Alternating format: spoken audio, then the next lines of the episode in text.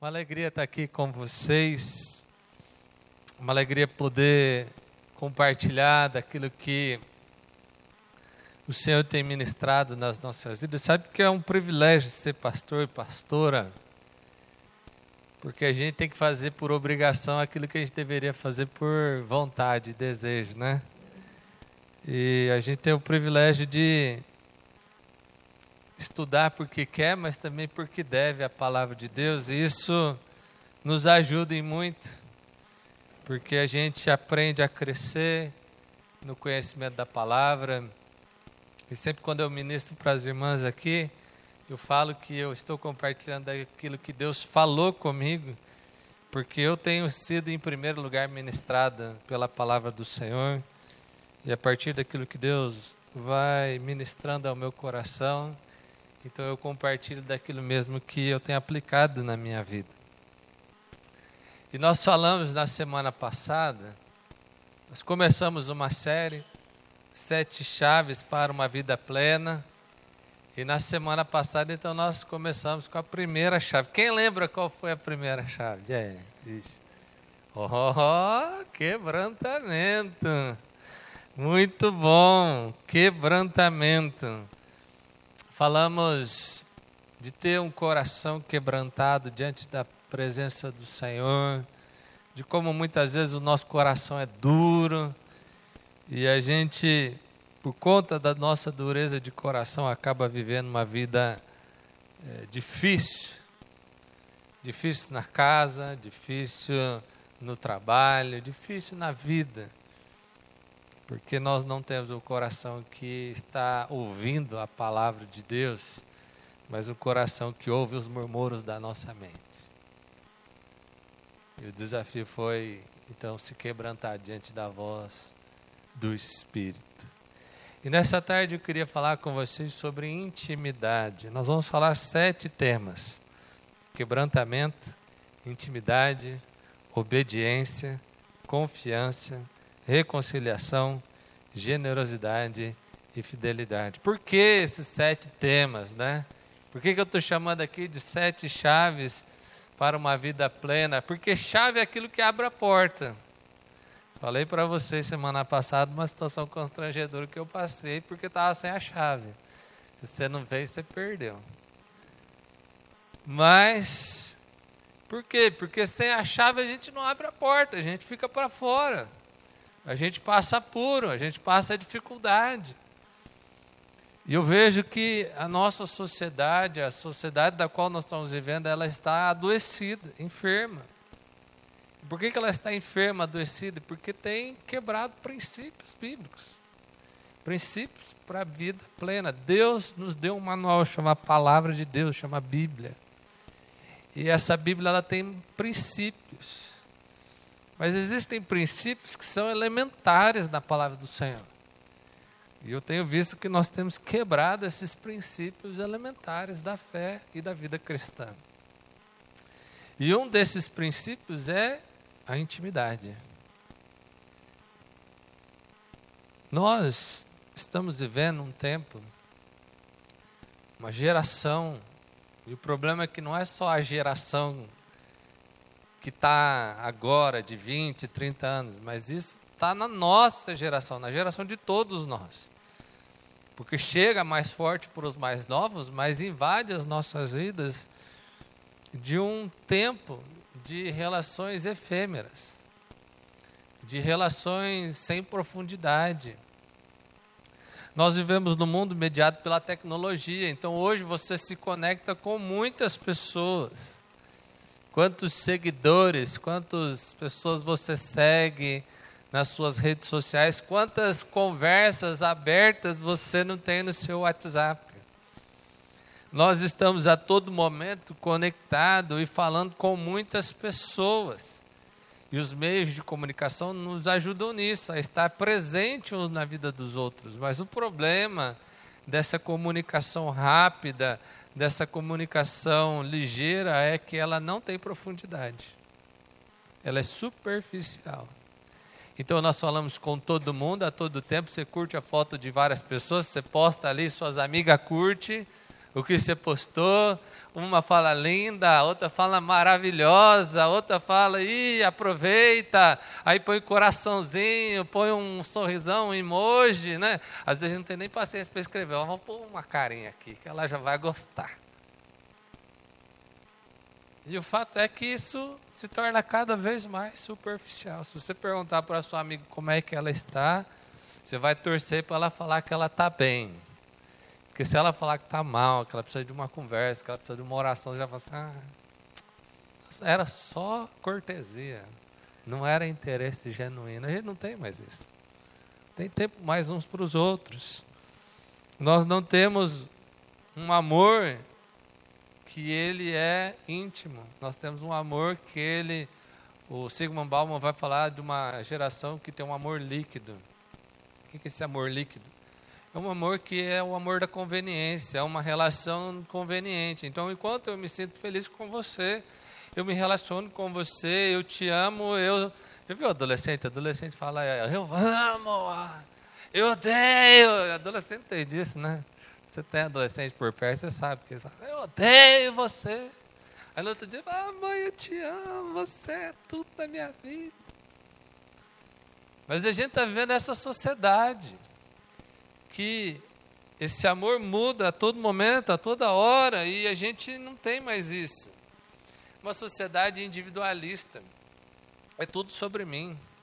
É tudo sobre eu. Então, se não me agrega, se não me ajuda, se não me leva para frente, se não vai me tornar alguém melhor, então eu não estou afim disso.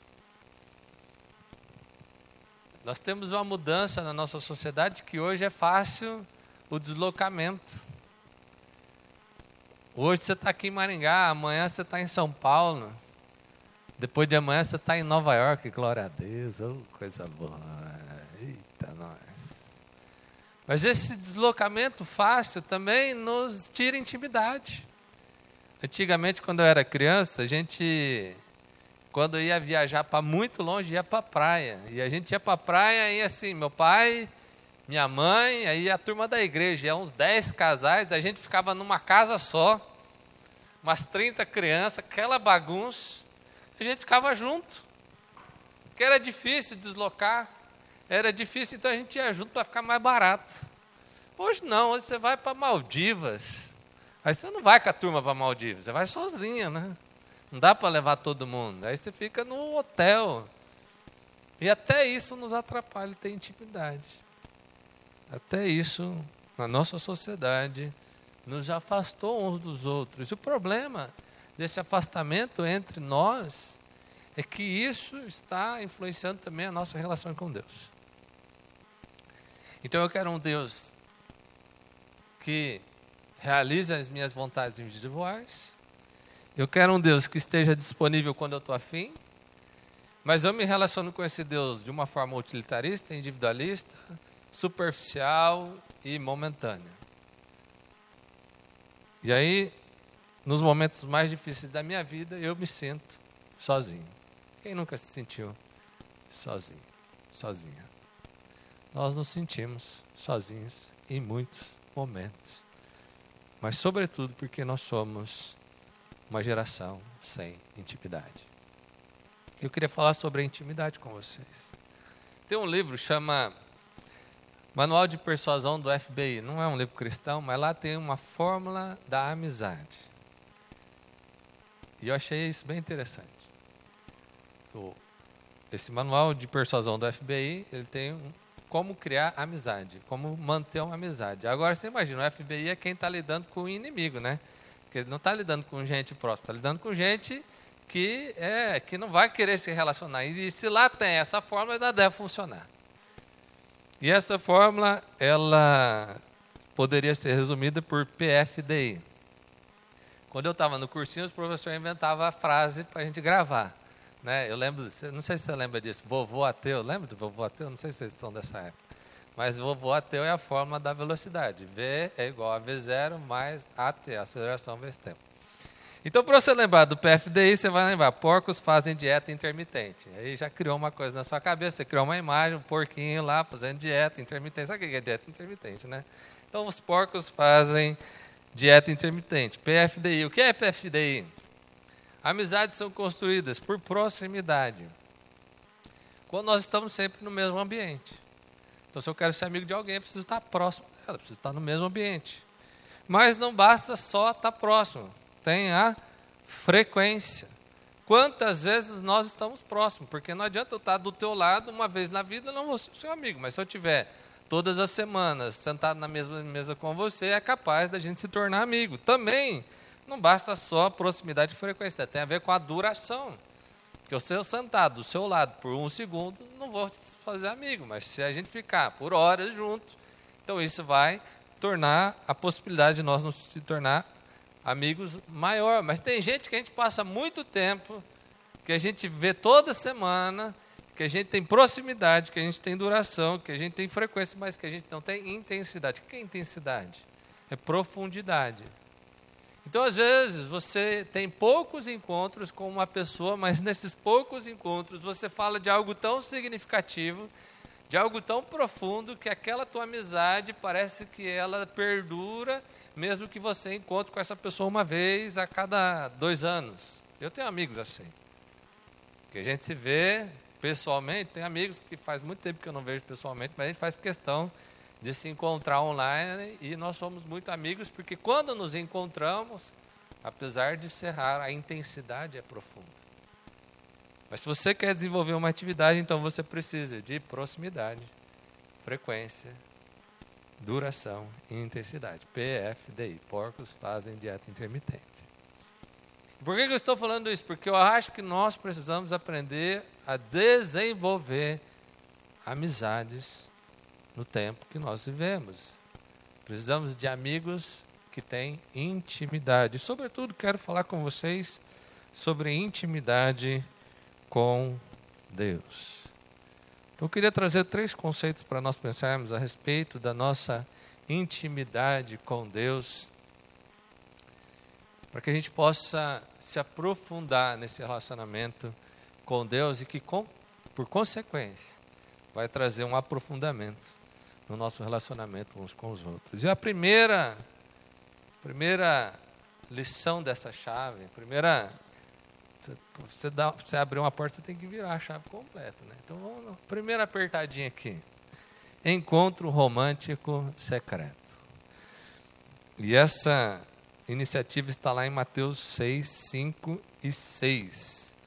Mateus 6, 5 e 6 vai dizer assim: E quando vocês orarem, não seja como os hipócritas. Eles gostam de ficar orando em pé nas sinagogas e nas esquinas, a fim de serem vistos pelos outros. Eu asseguro que eles já receberam sua plena recompensa.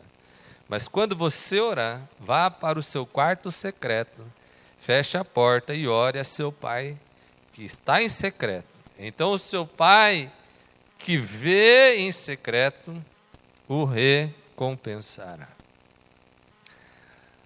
Eu não sei se você sabe disso, mas quando eu era pré-adolescente, meus pais se separaram. Quando eles se separaram, eles se separaram porque tinham um casamento péssimo. Meu pai foi morar com a minha avó e eles ficaram seis meses mais ou menos separados. E quando eles se separaram, minha mãe saía para sair com um homem. Que ela estava paquerando. Mas era meu pai, mas a gente não sabia.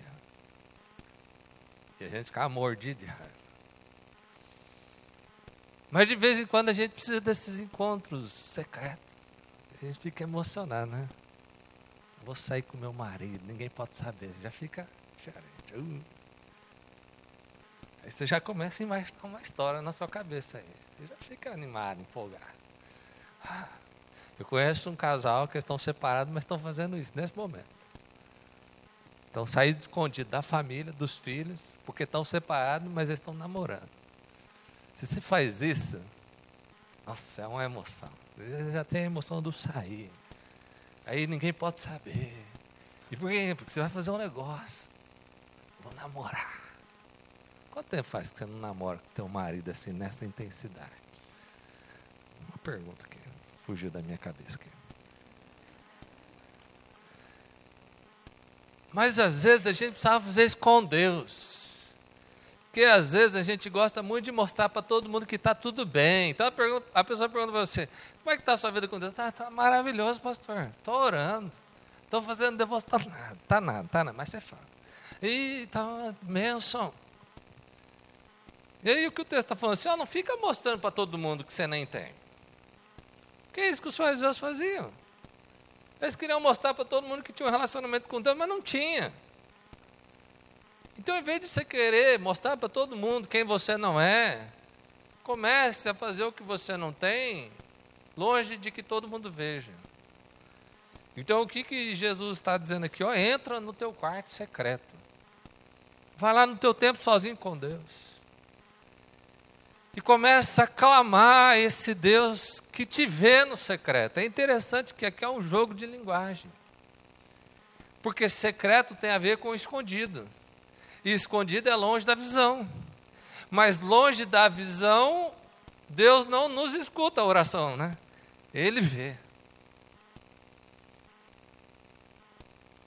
Deus te vê. Quando a Bíblia diz que Deus nos vê, é que Ele está atento à nossa vida, ao nosso sofrimento, aquilo que você não mostra, mas que está aí. Então, no teu secreto, você vai se derramar. Aquilo que ninguém pode ver, aquilo que ninguém pode saber, aquilo que você não tem, e tem muita coisa que a gente não tem coragem de falar, nem para o marido nem para a esposa. Tem coisa que eu não falo para minha esposa. Não tenho coragem. Eu não consigo dizer tudo que eu sou. Eu tenho medo que ela fuja de mim. Estou falando sério. Verdade. Ou tem umas coisas que você pensa que você não tem coragem de falar para o seu marido? Claro que tem. Porque a gente é medroso, a gente esconde. A gente não tem coragem, a gente não tem profundidade, a gente não tem intimidade para ficar nu e não do corpo, mas da alma, diante das pessoas que a gente diz que mais ama. Porque nós somos superficiais. Somos superficiais. E nós precisamos então aprender a se desvelar, a se desnudar. E quem não melhor que o Deus que não vai nos julgar, que não nos condenará, mas que escutará as nossas orações e nos responderá. Então, aquilo que você não tem coragem de mostrar, vai no teu secreto e mostra para o Pai. E Ele vai te curar, e Ele vai te agir nessa dor tão profunda. O Tim Keller, ele diz uma coisa muito interessante sobre a oração. Ele diz que a oração é a admiração diante de uma força infinita e, no entanto, é a intimidade como amigo pessoal. Deixa eu dizer uma coisa para vocês. Você precisa aprender a ter intimidade. Você precisa aprender a ter intimidade. Abre essa caixa preta aí. Coloca diante do Senhor. Talvez aquilo que você não tenha coragem de colocar diante de ninguém. Deus te vê no secreto. Ele te conhece. Ele quer ser íntimo de você, mas você tem que abrir o coração. A segunda lição, conceito que eu queria passar para vocês é: entrem no conselho íntimo do Senhor. Primeira lição, nós vamos abrir uma intimidade com Deus. Nós vamos nos aproximar dele no secreto e vamos mostrar para ele o que está dentro do nosso coração. Nós não vamos ficar repetindo coisas. Eu não vou ficar orando a mesma coisa. Não, eu vou falar o que está de fato acontecendo no meu coração.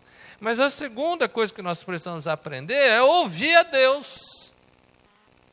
Aqui para as mulheres é mais difícil, para os homens mais fácil. A gente ouve bastante, mas a gente não fala. Homem fala pouco não, e ouve bastante. Mulher fala muito, ouve quase nada. Mas aqui, então, eu queria falar para você aprender a ouvir a Deus. Talvez você tenha mais facilidade do que eu de falar as coisas para Deus. Mas talvez você tenha mais dificuldade do que eu de entrar diante da presença do Senhor para ouvir. Porque as nossas orações são mais ou menos assim: Senhor, não sei o que, lá, e isso e tal, e põe a mão no meu marido, que é, você sabe, né? Deus conhece, é difícil, aquele homem duro do coração, morrinho e tal, deixa ele, faz, faz ele deixar eu gastar, é assim que a gente ora, mais ou menos. E aí, no final, a gente ora em nome de Jesus, amém. Acabou a oração e tal, vou tocar minha vida. Fazer. Sabe o que eu tenho aprendido a fazer? A parar e falar assim: Senhor, fala comigo. Eu estou aqui orando, mas eu vim para escutar. Fala no meu coração. Agora eu vou aquietar meu coração. É difícil, gente. Fala para você, ficar em silêncio e ouvir. Acho que não tem coisa mais difícil, porque a nossa mente é assim. E sabe o que acontece na Bíblia? Olha esse texto. 2 Reis 6, de 8 a 12. Ora, o rei da Síria estava em guerra contra Israel. E depois de reunir-se com os seus conselheiros, disse: Montarei o meu acampamento em tal lugar. Mas o homem de Deus mandava uma mensagem ao rei de Israel: evite passar por tal lugar, pois os arameus estão descendo para lá. Assim o rei de Israel investigava o lugar indicado pelo homem de Deus repetidas vezes. Eliseu alertou o rei, que tomava as devidas precauções. Isso enfureceu o rei da Síria, que, convocando seus conselheiros, perguntou-lhes: Vocês não me apontarão qual dos nossos está do lado do rei de Israel? E respondeu um dos seus conselheiros: Nenhum de nós, majestade, é Eliseu, o profeta que está em Israel, que revela ao rei de Israel até as palavras que tu falas em teu quarto. Você já imaginou isso? Tem dois povos em guerra. Um faz planejamento para armadilha contra o outro. E aí ele vai lá e não, tem, não dá certo. E vai lá e faz de novo, não dá certo. E vai lá e faz de novo, não dá certo. Aí ele reúne a turma e fala assim: ó, quem que está traindo aqui? Não é possível. Hein, Rosângela? Quem é que aqui que está dedurando os nossos planos? Aí a Rosângela fala assim: não é isso, Rodrigo. É que lá em Israel tem uma mulher de Deus que até mesmo as coisas que você fala no teu quarto sozinho, ele revela ao rei. E aqui algo sobrenatural, porque quantas vezes a gente não está lutando com uma circunstância, a gente não está sofrendo um problema, a gente não está em luta com um negócio. E a gente fica tentando achar o que vai fazer, como é que estratégia e plano e forma, e aquele menino está com problema e o casamento dele vai dar ruim. Você já passou por isso, né? Você olha para uma situação e fala assim, não vai dar certo. E eu preciso fazer alguma coisa, vou falar com o pastor, vou mandar ele no psicólogo, vou fazer um negócio. Você já imaginou que existe alguém que pode dar a resposta exata para resolver isso e você não para para escutar essa pessoa?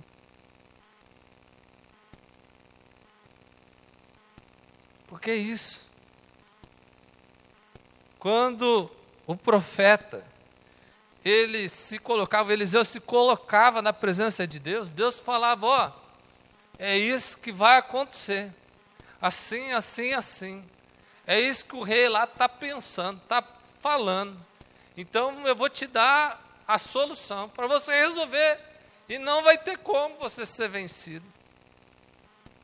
Agora, porque a gente não tem intimidade, quando foi a última vez que você escutou Deus falar alguma coisa para você na sua vida? Te dar uma direção clara. Quando é que foi que você colocou uma situação diante do Senhor, um problema, e você falou assim: Deus, eu quero a resposta disso. E eu não vou sair da tua presença enquanto você não me responder. Deus nos fala. Amós 3,7 diz: Certamente o Senhor Deus fará coisa alguma sem primeiro revelar o segredo, o seu segredo, aos seus servos? Deus tem uma revelação específica para a sua vida, mas você precisa ouvir. Você precisa parar para ouvir. que Deus está falando. Mas eu não sei se você está ouvindo, se nós estamos ouvindo.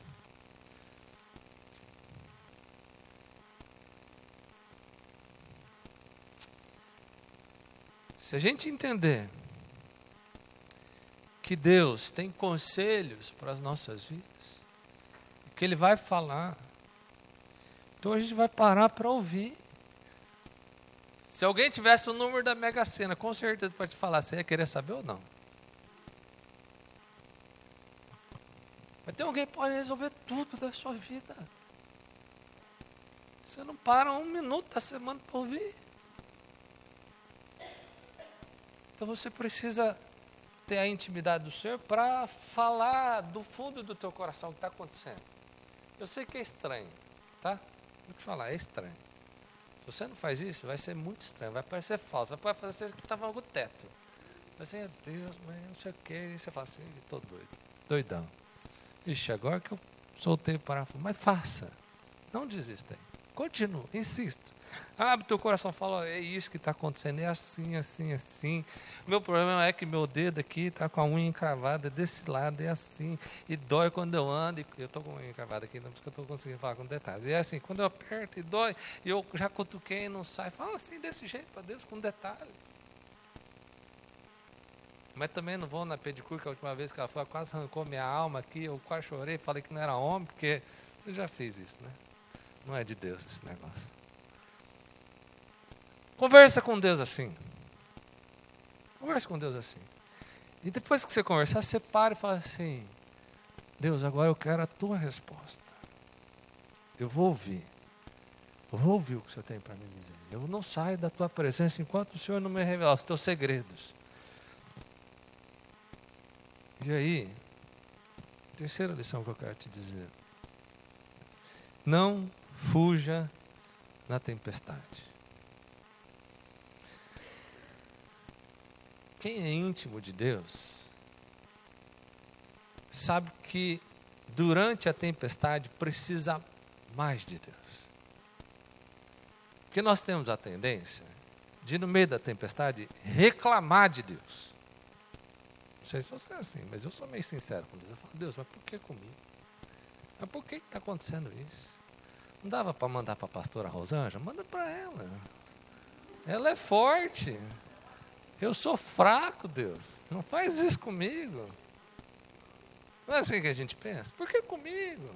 Por que agora? Oh Deus, eu já orei tanto por isso, por que, não resolve? E muitas vezes o que a gente faz depois de um tempo, porque assim, no começo a gente busca mais, mas depois de um tempo que a gente busca mais, que não resolve, fala assim, não adianta. E muitas vezes a gente se afasta. Mas eu queria ler um texto de Jó para você. Jó, no capítulo 23, de 2 a 7, diz assim: Até agora me queixo com amargura, a mão dele é pesada, a despeito do meu gemido. Se tão somente eu soubesse onde encontrá-lo e como ir à sua habitação, eu lhe apresentaria minha causa e encheria minha boca de argumentos estudaria o que ele me respondesse, analisaria o que me dissesse. Será que ele se oporia a mim com grande poder? Não, ele não me faria acusação. O homem íntegro poderia apresentar-lhe a sua causa, e eu seria liberto para sempre de quem me julga. Você conhece a história de Jó? Jó é um homem honesto, íntegro, o melhor homem que existia naquela época. Um homem excelente, mas ele foi provado. E na sua provação ele perdeu a família, ele perdeu os bens, ele perdeu a saúde, ele perdeu tudo, tudo, só não perdeu a vida. E todo mundo que conversava com Jó falava assim: Jó, você é um pecador, se arrepende que Deus vai te, te curar. E Jó falou assim: Eu não fiz nada. Eu estou vivendo isso aqui é porque Deus é bom e Deus às vezes tira a sua bondade, mas eu não fiz nada. E os seus amigos acusavam ele, a sua mulher o acusava, a mulher de, de Jó disse assim: amaldiçoe esse Deus e morre. E Jó chega no final do livro de Jó e diz assim: Olha, se eu pudesse, eu ia até onde Deus está, na sua na sua, no seu trono, na sua audiência, eu exporia o meu caso, eu falaria o que está acontecendo, e certamente ele me declararia inocente para essas pessoas que estão me acusando. Quem está vivendo mal não se afasta de Deus, mas entende que se puder estar na presença de Deus, Deus vai, com o seu poder e com a sua graça, demonstrar para si mesmo a solução e a resposta para a acusação das outras pessoas. Então, quando eu estou numa situação muito difícil, lamentável, lastimável, ao invés de eu me, me ressentir com Deus, aliás, apesar de eu talvez não querer estar na presença de Deus, eu preciso saber que tudo que eu preciso é estar na presença de Deus, porque se existe alguém que pode resolver essa situação, é Ele. Então, no meio da tempestade, eu sei que o único que pode resolver a minha vida é o Senhor. E por isso eu tenho intimidade com Ele. Sabe que é um fato curioso? Diante de uma tempestade, os animais eles se comportam de forma diferente. Você ouviu nas redes sociais. Mas os bois, eles fogem da tempestade. Mas as tempestades, elas vêm ao encontro, elas estão em movimento. Então, se eu começo a fugir da tempestade, a tempestade passa junto naquela direção que eu estou fugindo, eu fico mais tempo na tempestade. Os búfalos, eles correm, eles veem uma tempestade, eles correm para a tempestade. O que parece loucura. Mas se a tempestade está vindo e eu corro na direção que a tempestade está vindo, a tempestade vem e eu fico menos tempo nela.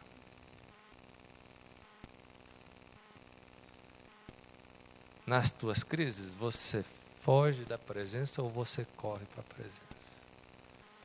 Porque se você corre da presença de Deus, você vai ficar mais tempo na tempestade. Se você corre para enfrentar o problema na presença de Deus, com o cuidado de Deus, porque você sabe que essa tempestade ela é passageira, então ela vai ser mais fácil na sua vida. Mas só corre para o meio da tempestade quem sabe que vai ser sustentado nela.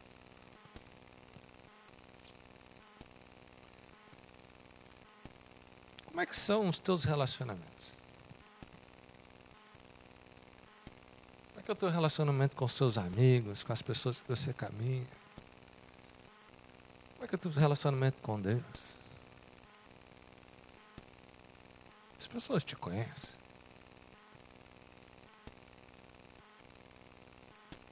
Não o que você aparenta ser.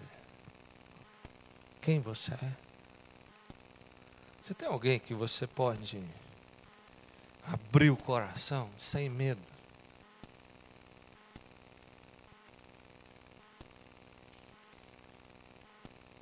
Você faz isso com Deus? De entrar na presença dEle? De estar perto? De ser frequente? De ter um tempo, uma duração? E de tratar de coisas profundas? Ou você acorda de manhã e fala, Deus abençoe o meu dia? Aí na hora do almoço você fala, obrigado Deus porque eu tenho um almoço. E à noite você fala, obrigado Senhor por esse dia. E acho que isso é relacionamento com Deus.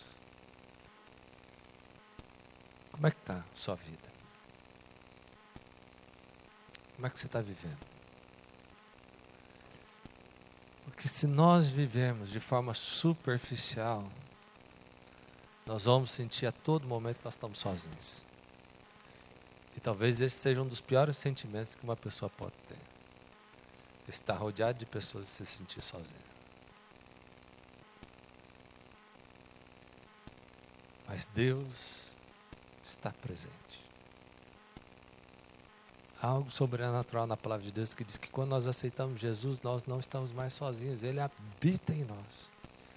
Então a presença de Jesus vai com você. Deus está com você todos os dias, todos os momentos, todos os segundos. Mas a grande pergunta é: Você está ciente da presença dele. Você está ciente da presença que fala ao teu coração. Porque a sensação que eu tenho é que nós estamos nos isolando.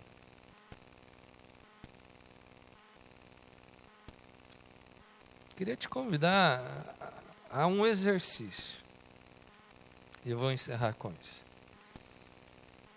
Eu tenho desafiado as pessoas a terem uma relação de intimidade com o Senhor. E uma coisa que eu tenho buscado fazer e tenho feito é ter um tempo de oração todos os dias da minha vida. E por que eu estou falando que eu estou fazendo isso? Porque eu não fazia. Mas não é essa oração mecânica, não é essa oração, obrigado por esse alimento, isso eu faço desde sempre. Isso é um hábito. Mas é um tempo para falar assim, Senhor, é isso aqui, ó. Isso aqui está tirando a minha paz. Com detalhes. Senhor, eu queria que isso aqui fosse diferente no meu casamento. Que eu fosse diferente. Minha esposa é perfeita. Mas eu queria que eu mudasse isso no meu casamento. Eu queria que na minha profissão eu conseguisse ter paz nisso aqui. Orei pelo Jefac hoje. Falei, Senhor, leva aquelas mulheres à intimidade com o Senhor. Detalhes. Abre o teu coração. E aí depois eu tenha feito isso. Agora, Senhor, eu quero ouvir o que o Senhor tem para ministrar na minha vida. E eu confesso que não tem sido fácil essa parte. Mas Deus tem falado. Talvez você não acredita nisso, mas Deus tem falado. E eu tenho escutado Deus falar coisas sobrenaturais. E aí, então, irmãos, a gente vai viver uma vida. E quando a tempestade vier, ela virá. Se você não está numa tempestade, ela está vindo. Ninguém passa nessa vida sem tempestade. As tempestades elas são democráticas. Quando a tempestade vier, você não vai precisar fugir dela. Porque você vai estar com aquele que acalma as tempestades. Então eu queria te desafiar. Para que nessa semana você tire todos os dias um tempo de intimidade com Deus. Chega de superficialidade, intimidade. Comece a ter relações íntimas com as pessoas também. Isso vai revolucionar a sua vida. Isso vai mudar a sua existência. Queria que você pensasse nisso. Que você se comprometesse com isso. Tem sido uma bênção na minha vida. E eu não gostaria que isso permanecesse somente em mim. Queria orar com vocês. Pai, quero te agradecer pela tua palavra, porque o Senhor nos ensina a ter um outro tipo de forma de encarar esse mundo. E nós confessamos, Deus, que nós somos pecadores, pecadoras. Nós vivemos distante do Senhor. Nós somos de uma de um tempo em que a gente mostra muita coisa bacana da nossa vida. Mas só o Senhor vê o nosso secreto dos desastres, das dificuldades em que as nossas famílias, o nosso coração, aquilo que nós somos está. Por isso, Deus, eu quero, como filho e como filhas do Senhor, nos prostrar diante da tua presença e dizer que queremos ser íntimos do Senhor. Queremos falar de tudo, Deus. Dos detalhes da vida. O Senhor está nos ouvindo. Como é bom ter uma tarde como essa, com as irmãs aqui buscando o Senhor, com mulheres te servindo com excelência orando, planejando. E muito mais o Senhor vai fazer. Mas, Senhor, que não seja apenas compromissos, rotinas, mas que seja uma vida de derramar na tua presença. E Pai, eu peço que o Senhor revele algo no coração dessa irmã que está aqui. O Senhor tem uma palavra. O Senhor tem um entendimento. Ela veio buscando algo nessa tarde. Eu creio que o Senhor está ministrando nesse momento o coração dela. Que a gente tenha a capacidade de te ouvir.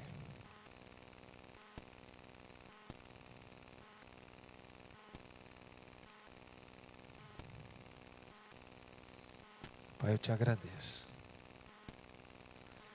Porque eu sei que o Senhor é um Deus fiel. Que responde às nossas orações. Que nos revela os teus segredos.